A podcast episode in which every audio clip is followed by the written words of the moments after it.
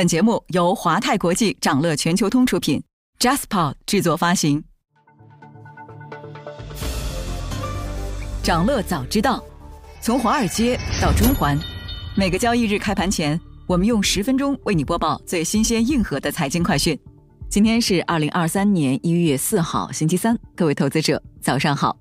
经历了二零二二年的低谷，二零二三年的港股市场将走向何方？又有哪些细分赛道可能迎来春天？那稍后呢？焦点话题将带你关注。不过，首先还是让我们快速浏览一下今天最值得你关注的全球市场动向。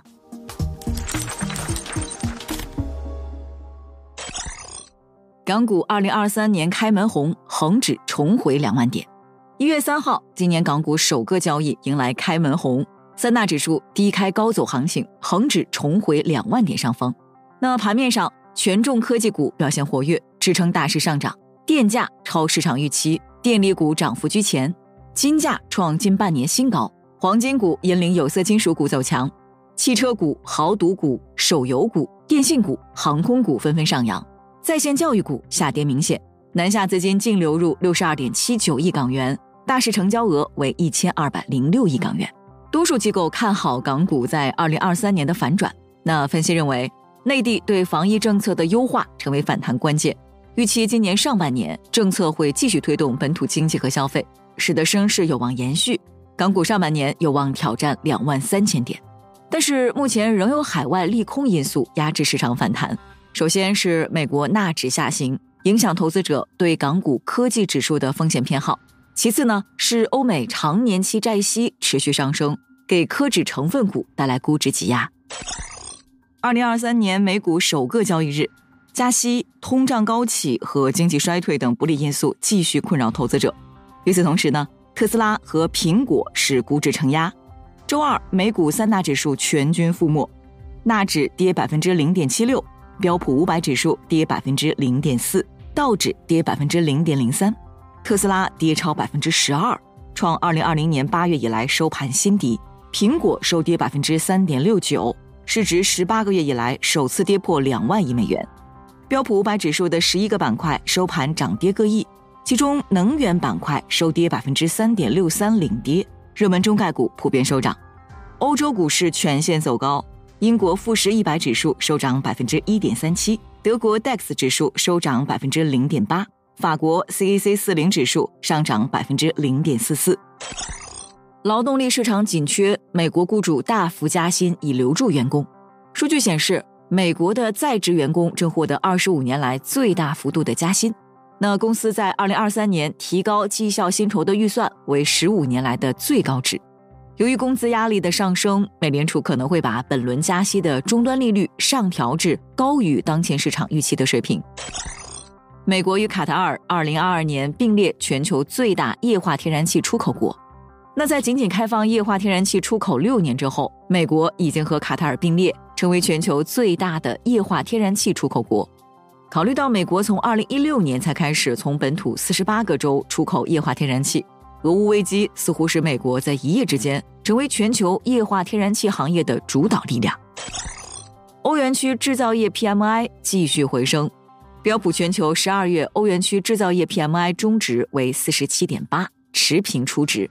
虽然仍处低于五十的收缩区间，但连升两个月，进一步走出十月所创的两年多来低谷。特斯拉四季度交付量再创纪录，但不及预期。特斯拉发布二零二二年第四季度汽车生产和交付报告，那公司四季度总交付量为四十点五三万辆，再创纪录，但不及市场预期。四季度总产量为四十三点九七万辆，略超市场预期。特斯拉二零二二年全年的总交付量达到一百三十一万，同比增长百分之四十。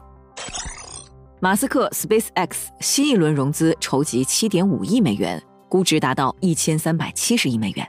那这一估值呢，相当于特斯拉当前市值的三分之一。有着币圈投资风向标之称的风投公司 A 十六 Z 可能将主导该公司的新一轮融资。马斯克曾表示，SpaceX 二零二三年的目标是发射一百次。想了解更多新鲜资讯，与牛人探讨投资干货，欢迎进入掌乐全球通 App。掌乐全球通是华泰国际旗下自主研发的一站式财富管理平台，为全球华人投资者提供港、美、A 股及新加坡市场的股票交易、公募基金、ETF、保险、智能投顾等多元化金融产品及服务。点击节目 show notes 中的链接，现在就一键直达掌乐全球通。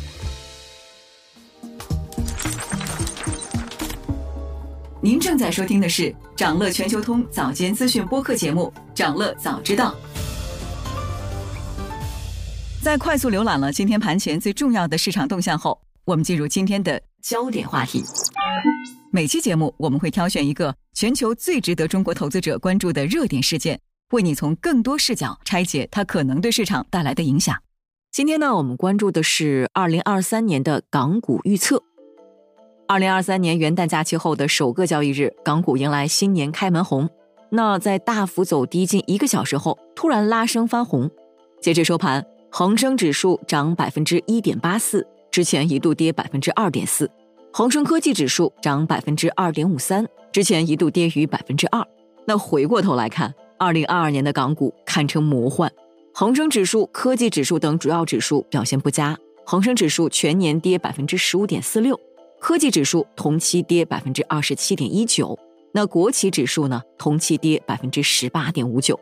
由于局势复杂，经济压力大，流动性收缩又异常强烈，二零二二年港股大部分板块基本都是下跌居多，尤其是受到政策因素压制的板块，比如互联网、地产、教育等板块，全年都录得下跌。那么，经历了二零二二年的低谷，二零二三年的港股市场将会走向何方呢？先从整体的宏观环境看，今年美联储加息预期缓解，中美审计监管合作持续推进，和中概股退市风险降低，叠加疫后国内经济复苏，经济政策对细分赛道的大力支持等等因素，将驱动港股估值获得修复。那有业内人士指出，港股今年重拾升势，预期今年上半年政策会继续带动本土经济和消费，升势有望延续。港股上半年有望挑战两万三千点的水平。此外呢，嘉实基金指出，港股在过去三四年的时间里大幅的落后 A 股，整体的估值更便宜。一旦经济有所好转，盈利开始起来，估值提升，港股的涨幅会更具有吸引力，向上的弹性也更大一些。不过啊，也有相关分析认为，尽管防疫措施的优化解除了内地今年经济增长放缓的部分担忧，市场未来六个月可能会专注在重启概念的主题。但短期来看，港股早前的显著反弹令大市有超买迹象，短线需要有技术性的整固才能降低下行风险。而回到具体的细分赛道上，二零二三年港股又有哪些板块值得重点关注呢？首先是科技股板块，科技股去年受外围大幅加息阴霾的拖累，恒生科技指数二零二二年下跌超过百分之二十七，表现远远跑输恒指。但随着美联储多番加息，市场预期利率将见顶，加上行业监管有放宽迹象，科技股受到多家机构看好。比如法巴银行相关人士认为，科网行业过往用收购合并以达到快速增长，但近年监管措施不断落地，企业缩减人员也属于正常现象。现实政策方面有松绑，近月游戏版号重新获批，对行业是一个新开始。以往不明朗的因素已大致消除，配合中港科技股估值均有所下调。具备吸纳空间。此外呢，根据证券公司的预测，随着经济回暖，网络广告的复苏有机会迎来比社会零售消费和电商增速更高的反弹力度。那由于电商广告一直是网络广告的最大来源，而且占比不断提升，泛电商体系的打造也将成为提升广告收入的核心途径。在二零二三年，除了抖音、快手、微信，也将通过视频号生态持续拓展电商布局。此外，由于信息流承载的电商天花板有限，为了获得更多增长，短视频平台布局货架电商是发展的必然选择。那另一个值得关注的板块呢，是智能车板块。据乘联会预测，二零二三年国内乘用车销量同比预计维持平稳，零售体量预计为两千零六十万台。相关分析认为，短期补贴退出可能会扰动季度销量，但从长期来看呢？在丰富车型以及需求端趋势促进下，新能源车渗透率仍将稳定提升。具体来看，混动车型有望领先新能源车增长。一方面呢是受到补贴退坡及电池原材料价格高位影响，混动车型相对纯电车型的价格优势将进一步扩大，有望抢占十二到三十万元新能源渗透率洼地。另一方面呢，在供给侧，比亚迪、吉利等车企的二零二二年重磅混动车型将迎来全年交付，同时，二零二三年各头部车企也将加速推出更具竞争力的混动车型。那还需要关注的是啊，智能座舱的春天可能会在二零二三年到来。